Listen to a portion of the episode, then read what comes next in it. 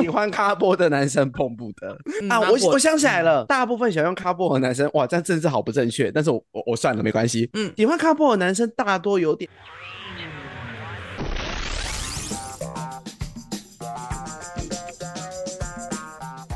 欢迎收听本周的《嘿，怎么了吗？》我是伊爸。我是 Chris，嗯我是菲菲，聊天的话题真的快到让人追不上了，不知道两位会不会有这样子的感觉呢？就是在这个网络时代，话题流量一直不断，就是每一天都有一些新的事情发生的一个世界，你到底有没有跟上这些让人有时摸不着头绪、来去一阵风的这些流潮流话题呢？我自己是很有感啦，有部分可能是因为我是在做这个行业，所以我在追寻潮流或是一些话题的速度会很快，就是只要有漏掉什么，例如说可能我的其他同事讲了一些我听不懂的话时，我就会觉得我是不是有点跟不上这个时代的感觉？我不晓得两位会不会也有这样的我说年纪感觉会有点大，虽然我有被我妹认证说，她觉得我没有这个问题，就是她说嗯，哎、我说你有，你会觉得我的话题很老吗？她说不会啊，我讲啥其实你都可以接上，蛮厉害的。然后我就想说，哦，那应该就是多少还是有点安心吧。但是呢，因为毕竟我觉得我妹她在这个她那个年龄层里面也算是一个小宅女，所以我不晓得我到底有没有跟这个现在的年轻人脱轨这件事情，我也是报上了一个问号啦。不知道两位在这个网络世界会不会有这样的感觉呢？对啊，我还好，克里斯应该也是话题可以跟上的人吧？只是我会不懂说为什么会红这个。哦，你是抱持着怀疑的态度是不是？你鄙视人家的潮流啊？就是只是想说，因为菲比可能是完全可能可能没有听过这个名词，但是我会觉得，哎，我听过了，然后看完之后说，这到底有什么好红的？人人家就是有这个流量跟这个声量，可以在这么短时间内窜红啊。就是有时我也不能理解，但是我就是接受啦。就像那个抖音刚开始的时候，是不是也不能理解？但是最后发生什么事情呢？打不赢就加入。看现在多少的各大社群媒体平台都在玩短影音呢？所以有些东西可能一时让你摸不着头绪，但是久了之后，你可能就会对它越来越感兴趣了。我们的频道的精华也有上 TikTok 啊，我花抖啦。而且在 TikTok 的流量还跑得很好。对啊，甚至比 IG 本专跑的还要好，真是不能理解为什么。那我们今天就是要来盘点这半年来发生的一些潮流文化，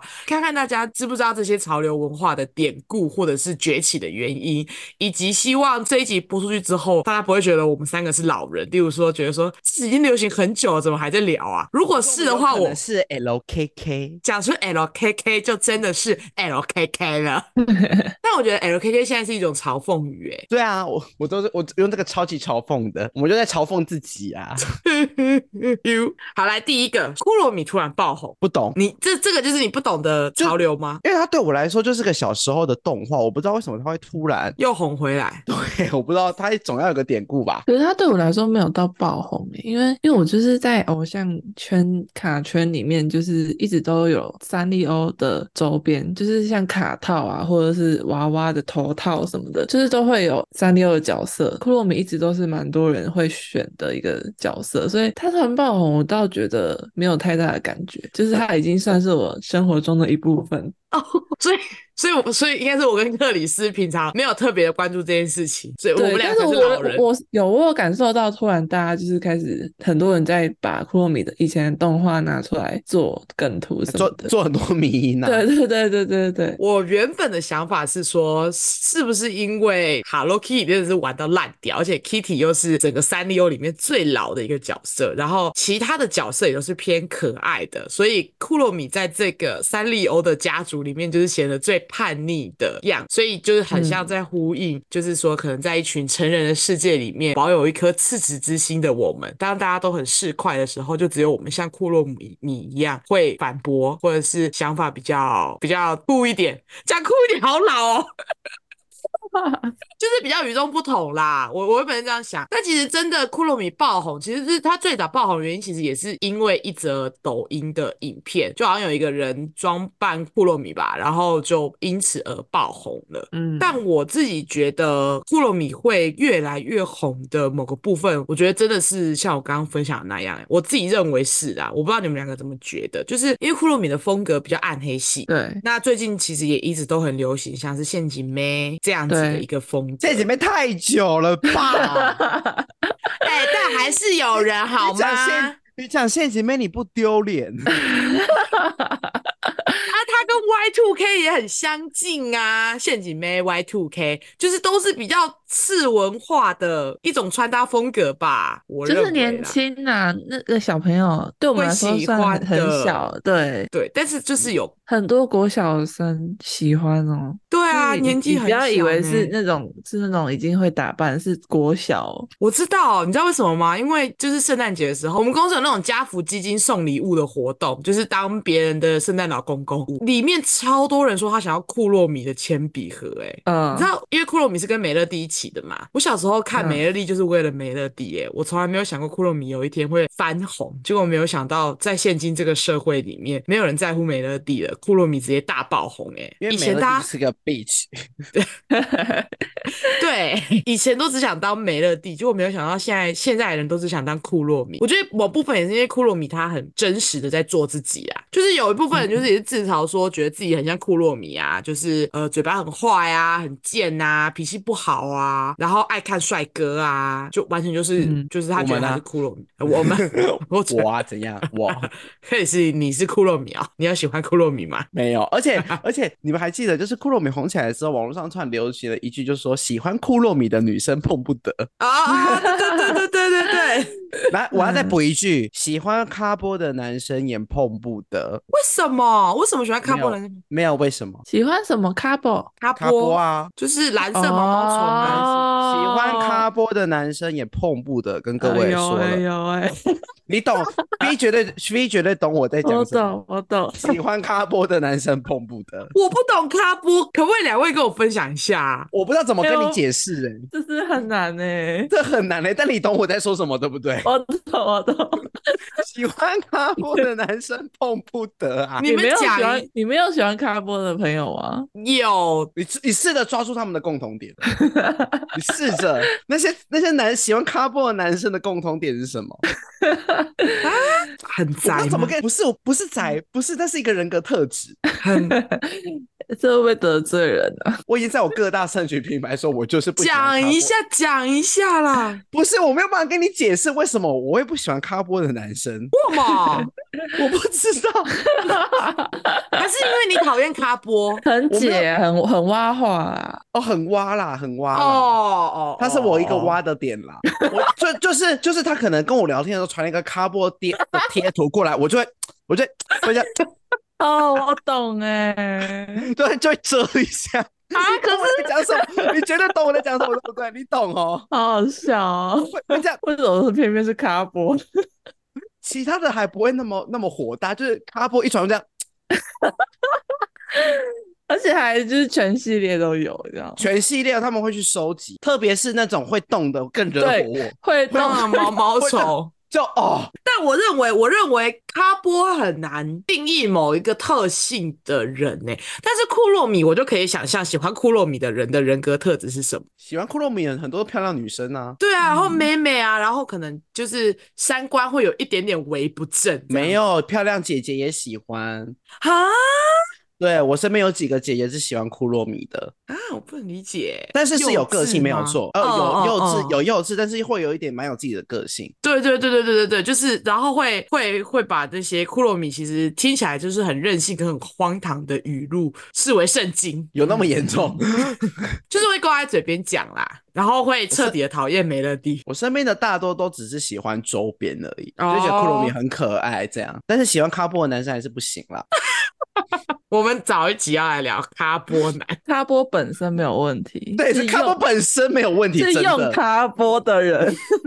然后那些人那些人的共同特质就是很爱用卡布嗯啊，然我后我我想起来了，大部分喜欢用卡布的男生，哇，这样政治好不正确，但是我我我算了，没关系。嗯喜欢卡布的男生大多有点三炮两炮的。什么是三炮两炮？啰里吧嗦，要要不要有点没有办法下去，哦优柔，寡断，特别在一些做事的时候就会有点唯三炮唯两诺炮。诺，唯唯诺诺。对，你要还不要？对我很讨厌男生三炮两炮。嗯，哦，是属于那种很很温柔啦，讲话很温柔。没有，不是温温柔不一啊定，没但有就温是柔三炮。有些有些讲话很急掰的也会三炮两炮，三炮两炮是一种人格特质，哦，就是你要或不要，你跟我说好不好？那他就说再看看，或者说嗯嗯就觉得啊毛很多啦，哦，好啦，好啦毛很，好啦多啦，毛很多啦。OK，完全理解。那大家也懂了吗？就是库洛米跟 卡波的定义。喜欢库洛米的女生碰不得，喜欢卡波的男生也是哈。哎、我自己对于库洛米跟美乐蒂这样子的角色，我我自己有对应在一些现实的生活中、哎，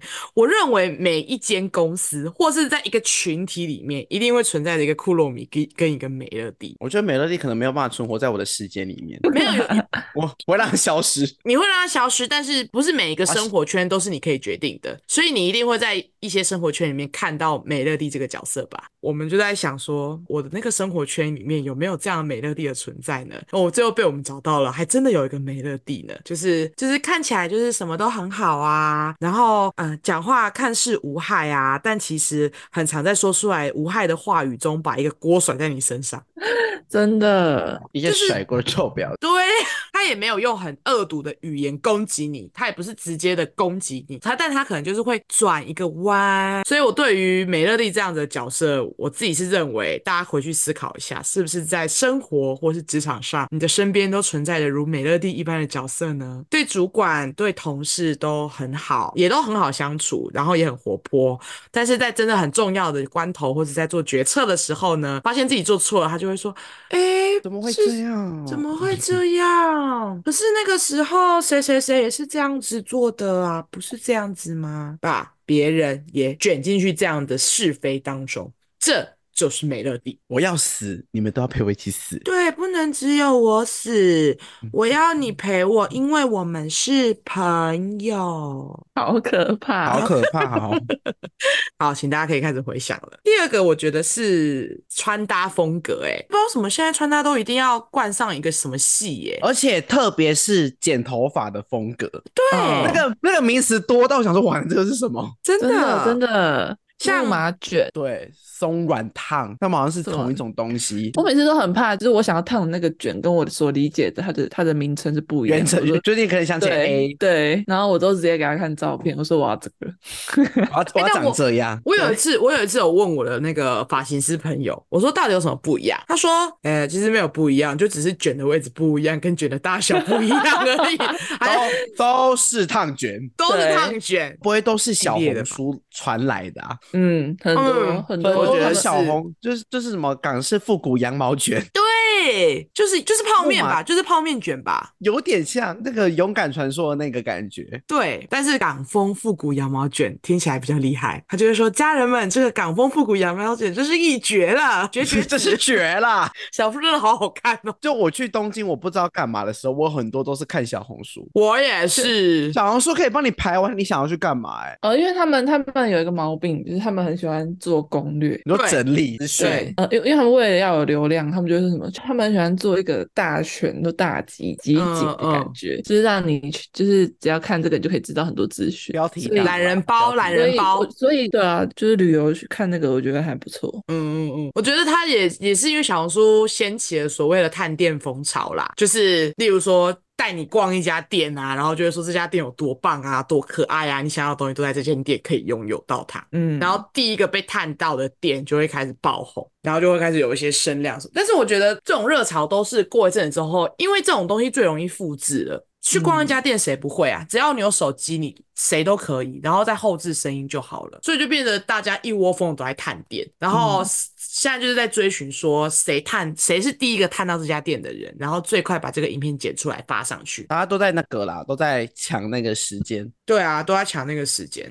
所以探店风潮其实我是我自己也有一点看不太懂的一个嗯我，但是我探店，我有个原则，我嗯探完我觉得不好吃，我就不会帮他写文章了。哦就没有那个价值不，是有人那种很清很认真的，就是我去一间，然后就会就会拍一间，然后写一间嘛。对我，觉得他没有到我的期望，我就不写了。那个可能就是在追寻量，因为越嗯多的量就可以打中越多的客群。对啊，就是在量不在斤啊，不在那个值，但是可能克里斯是相反，就是在值不在量。好，对我们扯远了，我们不是突然聊到探店文化了。但其实我们是要聊的是什么什么潮流？最近最红的潮流是什么呢？格雷系穿搭，大家哎知道这什么是？个你们你们讲之前我还不知道，这是这个这真的太新这是了。韩国来的，我原本想说美拉德已经算是今年的主流了，结果没有想本到来这它是去年了，对，已经已秋经秋被冬淘汰，已经被淘汰了。今年才刚过一个月，美拉德就直接 out，让我们迎接格雷系吧。要跟大家科普一下什么是格雷系哈，格雷系就是 all gary，就是全部都是灰色的意思，就是用非常大面积的灰色调为主要的搭配风格。灰色有各种不同的色阶嘛，就是透过灰色，但是灰色里面还是有深灰、浅灰、炭灰这样的灰来去做一些点缀，然后再加上一点点黑白的元素来创造出一点层次感。那因为灰色在色彩学中是很中性的颜色，所以是任何肤色的人都可以很友善的去穿搭以及搭配的。那它就是可以又有一种内敛成熟的感觉，但又是有点时髦学院风的霸主。对，反正就是它很百搭的意思啊。所以呢，格雷系的单品就在今年就是成为了一股旋风。灰色现在是我衣柜量排名第二的衣服，本来就是还是本来就是，哦，因为我而且是蛮早一阵子的习惯，买衣服我会所以一阵一阵，像我这阵子都是买绿色的衣服，还是有没有可能下一波的风潮就是绿色的衣服？有你可能你看你可我能连走我连得很我连前面我连手机都是绿色 的，那我们来看一下下一个季度有没有可能绿色又在红回我回来。来，如果绿色红回来，我们就视克里斯为最新潮流霸主。时尚先驱，时尚时尚先驱。驱，好，那这就是聊完格雷系就要往回聊一下了，因为我觉得格雷系太新了。那我们只是想探究这个穿搭文学的一个小历史，因为真的让我开始注意到的，像是最一开始是多巴胺啦，呃，Y two K 过后，我最注意的就是多巴胺，大概多巴胺嗯不用多说吧，就是比较高色彩浓度的颜色去碰撞穿成穿在衣服上，希望可以透过这些色彩鲜艳的衣服来刺激人的脑内激素，然后来分泌多巴胺，来得到开心跟自信。所以就是希望穿着多巴胺的颜色，就可以让你感受到快乐以及愉悦的感觉。那它其实就是属于去年的夏季风格，你就会看到那个时候大家买一大堆。色彩多巴非常胺我没有一件敢穿的，因为多巴胺红了，我终于可以把一些高色彩浓度的衣服穿在身上，不然其他季度我是不敢穿的、欸。哎、我会觉得，嗯我哎、也不敢。我会觉得最近流行，那我就可以穿，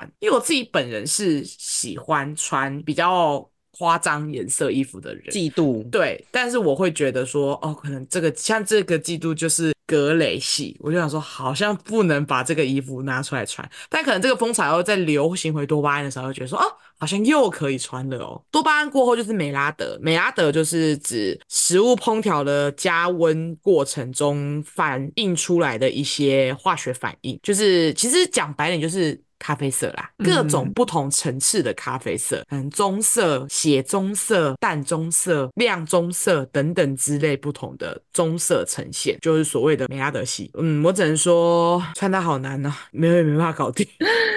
美拉德，我一开始也是从那个小红书哦美甲师，美甲师就是在说什么最近流行美拉德，我想说美拉德是什么，然后后来才发吸血鬼现，吗对啊，后来发现很多服饰店都有在讲，嗯哦，原来是咖啡色、大地色，对啊，就大对，地就色它其实系就是大地色啊，嗯，对，啊，当然就换一个名词啊，改叫它美拉德系。对，但其实我觉得这都也都是跟着一些可能时装周的潮流来的，像是美拉德系就是最经典的就是 Hermes，它在二零二三年秋冬秀上面就运用了很大量的咖啡色系的单品，然后来创造出一些可能低调贵气的风格。但其实我觉得就是秋天啦，因为秋天就是适合穿这种比较温暖暖色系的服饰，所以美拉德嗯系才被红起来了。那接下来就是今年，我觉得就是迎接到春夏了。可能春夏的风格就是希望可以走低调一点，因为毕竟你们不觉得就是去年的春夏实在是太缤纷、太 colorful 了吗？因为多巴胺，所以今年开始就走向了一个比较内敛低调。而且我自己是认为，潮流其实还是在跟着社会风气在走的。像是去年正在流行多巴胺的时候，刚好就是遇到后疫情时代，就是疫情刚好结束，有一部分的学派是说，呃，疫情结束后的世界是非常混乱的，因为我们在在遇到这疫情三年之后呢，我们终于解封，要重新迎接整个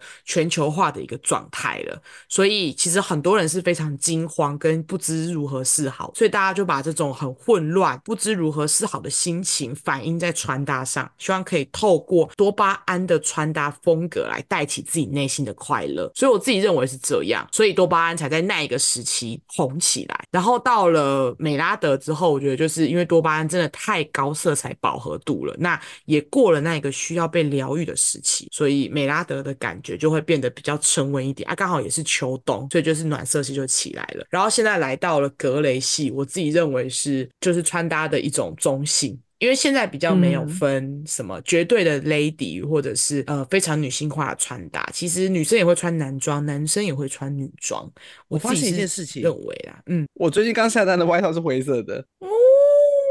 看来你是有受到一点影响的人呢。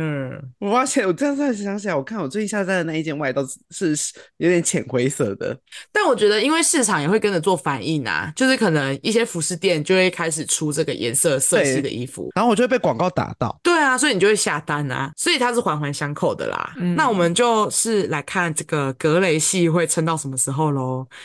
要、啊不然我们来预测下次会是什么戏？那克里斯就绿色啊，绿色是我最近阵子很爱买，而且绿色这一阵子其实已经蛮长一阵子了，从九月到现在都很长。那一批网购里面会有一件至两件绿色的衣服，好，我觉得下一个流行的色系，那哦我猜橘，色。 猜橘色，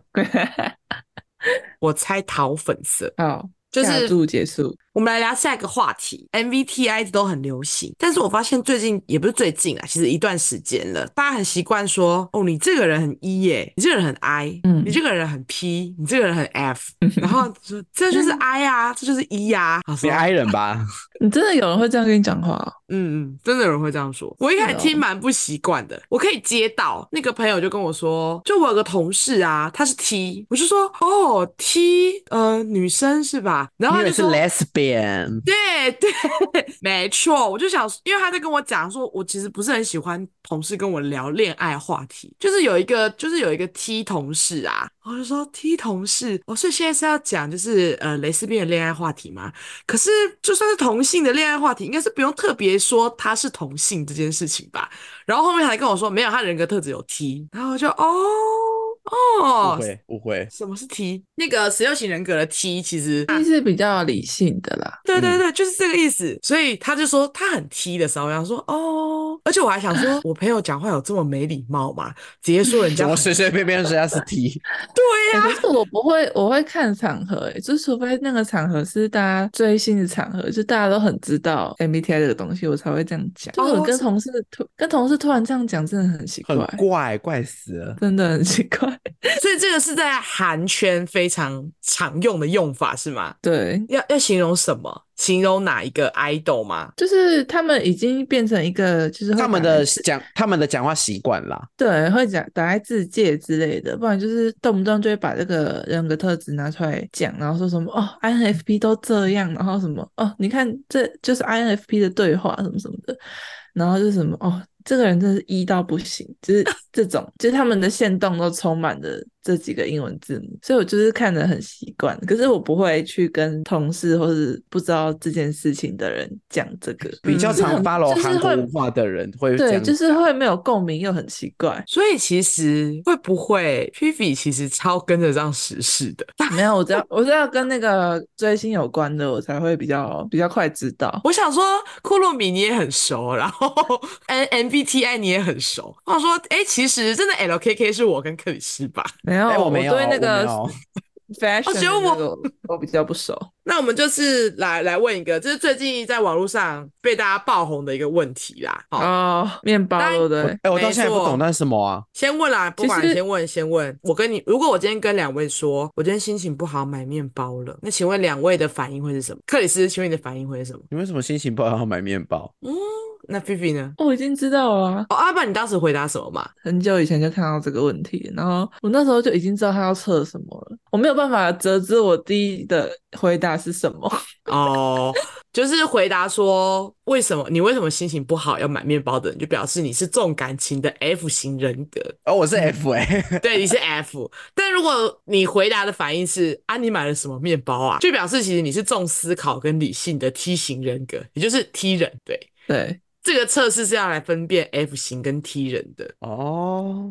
对，男生蛮多都会回说：“啊，你买了什么面包？”然后女生比较常会回说：“你为什么心情不好要买面包？怎么了？”有男女之间的差异啊，就是比较感性的人就会比较先发觉到哦，你你有情绪上的问题；比较理性的人就只在乎结果，就是我不好买面包哦，那你买什么面包？结果就是买了什么面包。好，最后一个就是 I G 上的轮到你了流行表格，哦，轮到你了， 我最近终于可以用这功能 了。你们还记得我之前跟你们抱怨过，我已经我以前都不能用这个功能吗？有啊，你有说，有你有说，对，到到这一两天才可以用的，嗯，难怪你最近狂玩呢、欸轮到你了，各种。因为因为我就没有玩过啊。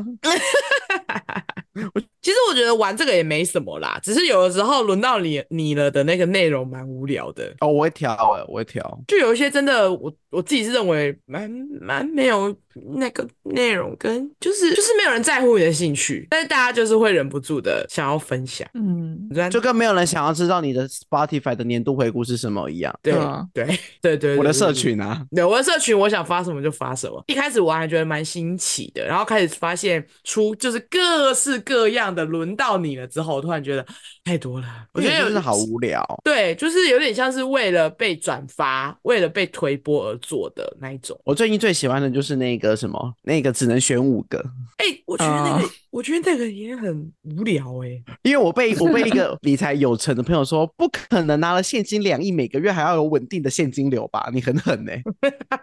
太现实了吧？应该说，我发这个就只是发爽的而已，我没有要认真探讨这个问哎题。我那时候是真的想过的，我说拿到一笔两亿之外，我觉得每个月要有稳定的现金流很重要。我那时候是有想过那个资产配置的，事实是不是证明就是要如何做到这件事情？两亿跟一百万，希目望前我可以待业做到中。因为那个、那个、那个题目，我觉得太不切不切实际不对，那了个地方蛮不现实。然后我有发现胖子都会希望自己长不胖，靠背哦，我有发现真的，啊不，穷鬼不是都希望得到一百万？啊，因为全世界都穷鬼啊。 对啊，那个嗯没有勾没有勾两亿跟一百万的人，就是假清高啦，爱玩假清高。哎对，真，的，真的是假清高，没有人不喜欢钱，谢谢。就是你明明就你明明就很想勾，但你要假清高，所以你不勾那两个，你选别的，太虚假了吧？还有什么什么高什么读心术啊，跟那个，我有看到一个很很好笑的朋友，他以一个把自己朝向超能力者去培养，哦，他都选神那个，还不是有一个就是希望有神颜跟好身材嘛，跟嗯会嗯瞬间移动跟会读心术。我说你在把把自己往一个超能力者去培养啊、大家活得太虚假了，不要再这样子了 好吗？跟他一的百人万生跟两亿一样那。人设立的很满呢、欸 对啊，活在虚假中，这样是不对的。反正这个这个这个轮到你了，然后勾选就是勾选一些就是你可能你去过的地方，或是你想做的事情，或是你做过的事情，你看过的电影这些的，就很像之前那个聊聊啊。你记得之前聊聊功能刚上线的时候，一大堆人就说聊哦来聊给是你什么？就是就是问答，就是 IG 上不是哦会有问问答答吗？然后匿名聊那个，对对对对对对，不是就是可以，就像我们自己在争题目素材的时候，我们也都会请网友回答我们这样子。然后那个功能刚上线的时候，我的 IG 也是充斥着各种人的聊聊，就说什么来给你问，想答什么就问什么的，或者说认识我要问我什么，然后就一大堆人都在问这个。然后一手就是那个瘦子，他就回说，真的没有人在乎，就是说你不要再问了，你不要再叫别人问你了，没有人在乎你这个人。 然后我觉得哇，好帅哦，真的觉得一手超帅的。他就是只是直接在痛批这个文化，但是我觉得这种文化都没有办法，就是一旦开始了，就是这个功能一旦开始了，就很难再收回去了。我觉得，嗯，就算一开始你很鄙视，但你终究还是会，因为他可能就是他就是想推啊，他就是想推这个文化，所以你势必也是会跟着这个社群的流量，跟着这个社哎群走下去。你们还记得吗？那时候 Trade 大家都说不是跟推特一样，谁会用啊？现在大家不是用爆？对啊，我原本的追踪数就只有四十几个人呢、欸然后我现在已经增到两百多个了。那个拜托一缺大的超好用的，一大堆一大堆，就是可能我们这个同温层没有在用的朋友，那时就说啊，你有在用这个哦，哎，你怎么会用这个？然后现在我就看到，哎，都加入啦，大家都加入了呢。哎、吹的超好用，所有是所有政治不正确的东西都在上面，哎，对对对，但是我自己觉得 Trade 的文化有一点，有有点。偏激，而且大家会在那边有第二个人格，对对，真因为的。我在那边讲话也是乱讲话、啊，对，而且我发现我最近有点不是很喜欢看呢、因为我觉得上面的东西超级，它好像有受众有点太小了。因为 Twitter 的年龄层再高一点是比较高的，Twitter 的年龄层真的普遍偏低耶、啊看到国中生在那边谈恋爱，会哦，我觉得也取决于你平常会按什么赞。他会推什么给我？我的都是长得很好看的男生，政治政治在大学那一阵子一直狂推、欸，就算我没有在看嗯政治，但是政治会自己推上来。哎、那我的都蛮始终如一的，欸就是男生脱衣服，你是说不管是在 IG 或者是在 Trade 上面都是一样的 吗都是男生脱衣服。啊？还有一个啦，就是最近在流行呃留言区便利贴盖房子。哎、我真的完全看不懂那个怎么用、哎，我我不不会玩呢、懂我而且我发现其实没有人在回诶、欸你们有人在用？你们本身有在用留言区这个功能吗？我是没有的，我们的节目我会更新啊，因为它毕竟还是会在对话里面跳出我来哦会嘛，往前跑，会往前所以会往前跑。所以我其实，在我们自己的粉砖，我是会用便利贴的，但是在我自己的自己的版上，我是不会用便利贴的。完，对啊，我完全不会用，就是那个便利贴，我甚至不会点开，对啊我不会滑说上面有什么东西，哦啊，你不会点开，可是它会自己跑上去啊。啊，我都看都不会看啊，哦，好吧。就他不会，就是我不会花时间去看说人家在上面打了什么，而且我发现，就是固定的几个朋友会会会发而已。对，会用的就那几个，其对实会这个用的就功那这个几功能好像没有没有那么好用吗？我觉得它是一种，它是一种刷存在感的功能，它嗯加强了那个刷，它因为限动已经是某种刷存在感的功能嘛，因为你要很及时的分享出去，而且限动的竞争太激烈了，对，所以这个是新的要拿来刷刷存在在感。，对好可怜对，就是哦。说好饿，吃宵夜，然后那可能看就有说，人就会问你说，哎，要不要吃宵夜吗？对对对。可是你不觉得这个其实很心酸吗？因为有的时候可能你你就说好饿，好想吃宵夜，然后没有你到隔天人早上没有人要去，你到隔天吃早餐了也没有人要跟你吃宵夜，这时你不是心里会更，就是他想讨拍，但是失败了、欸，哎，不觉得心里会更失落吗？我自己是觉得会啦。所以如果就是我发现有人会在留言区、留言便利贴上面问问题的人，我都会想说，没有人回是不是很尴尬？会，很对尴尬啊，。会会尴尬。而且如果是我，我我问了问题，但是没有人回我，我会不会走心？心理素质不好一点的人会哦，对啊，所以我就想说，可是就只就是心理不好、素质不好的人，，才会在上面问问题。 因为心理素质好的人就会直接打电话说：“哎、你要不要陪我出来吃宵夜？”对，或者是自己吃宵夜 就是自己把宵夜买一买就带回家了，就不会在那边问说你要不要吃宵夜，你可以或者陪是我直去接吃宵夜。直接揪朋友说：“哎、你有没有空陪我去吃宵夜对对对对对对对对对，？”所以不会在上面贴贴纸。对，不会，就是就做了，不要再问了，不要再问了。我自己是认为，社群媒体就是很部很大一部分就是陪伴嘛，想要刷一点存在感，想要在这个网络世界里面得到一些得到一点温暖，殊不温知暖。。对对对，不要不要再说我怕他们受伤， 完了，我会受伤吗？我没有我人担在心乎、哎，我担心会会，说不定我们听众很喜欢留便利贴。好，对不起啦，你就继续留 吧，就是你开心就好。对对对对对对对，这是今天要跟大家分享的啦。那我我我我知道，就是不知道这集上线的时候，就是这一些新的网络风潮，就是有没有又被换了一批新的。反正呢，现在这个资讯流通的时代，话题跟潮流总是会在一瞬间被带起，但又很快的被新的话题盖过。就有的时候跟风是一个很有趣的呃游戏跟互动，但是就是不要忘记，就是不要在这个潮流里面迷失自己喽。就是有时风头过了，你再回头看，就有可能是黑历史。就像你可能现在回去看你去年多巴胺的衣服，你可能就想杀了过去的自己，怎么会穿这个亮绿色的衣服？怀疑自己。那在跟风之前，大家还是要记得思考一下哦，不要盲从。我觉得重点是不要盲从，真的喜欢可以玩，然后不要过度沉迷，就像不要一直在便利贴里面找安慰，或者在线洞里面讨拍拍不。要在便利贴求人家说有没有人要跟你吃宵夜了，走出去买就对了。不要看到跟流行什么就一昧的跟风，就是在做这件事情还是可以三思一下。就是这就是今天譬要如给跳大家科目三，对，譬如跳哎嗯科目三，对没错，嗯再跳一次科目三，我就打断你的腿。好严了，重呃那了如果大家还有什么风潮的话题是你很感兴趣，但我们竟然没有讲到的，都可以跟我们分享哦。或许是我们三个已经跟不上潮流了。需要被提醒，可以在我们的 IG 或者是底下留言区找到我们哦。我们的 IG 是 What's Happen Podcast。我们我们每周三都会在我们的串流平台上下我们的新集数，那我们就下周三见喽，拜拜。拜。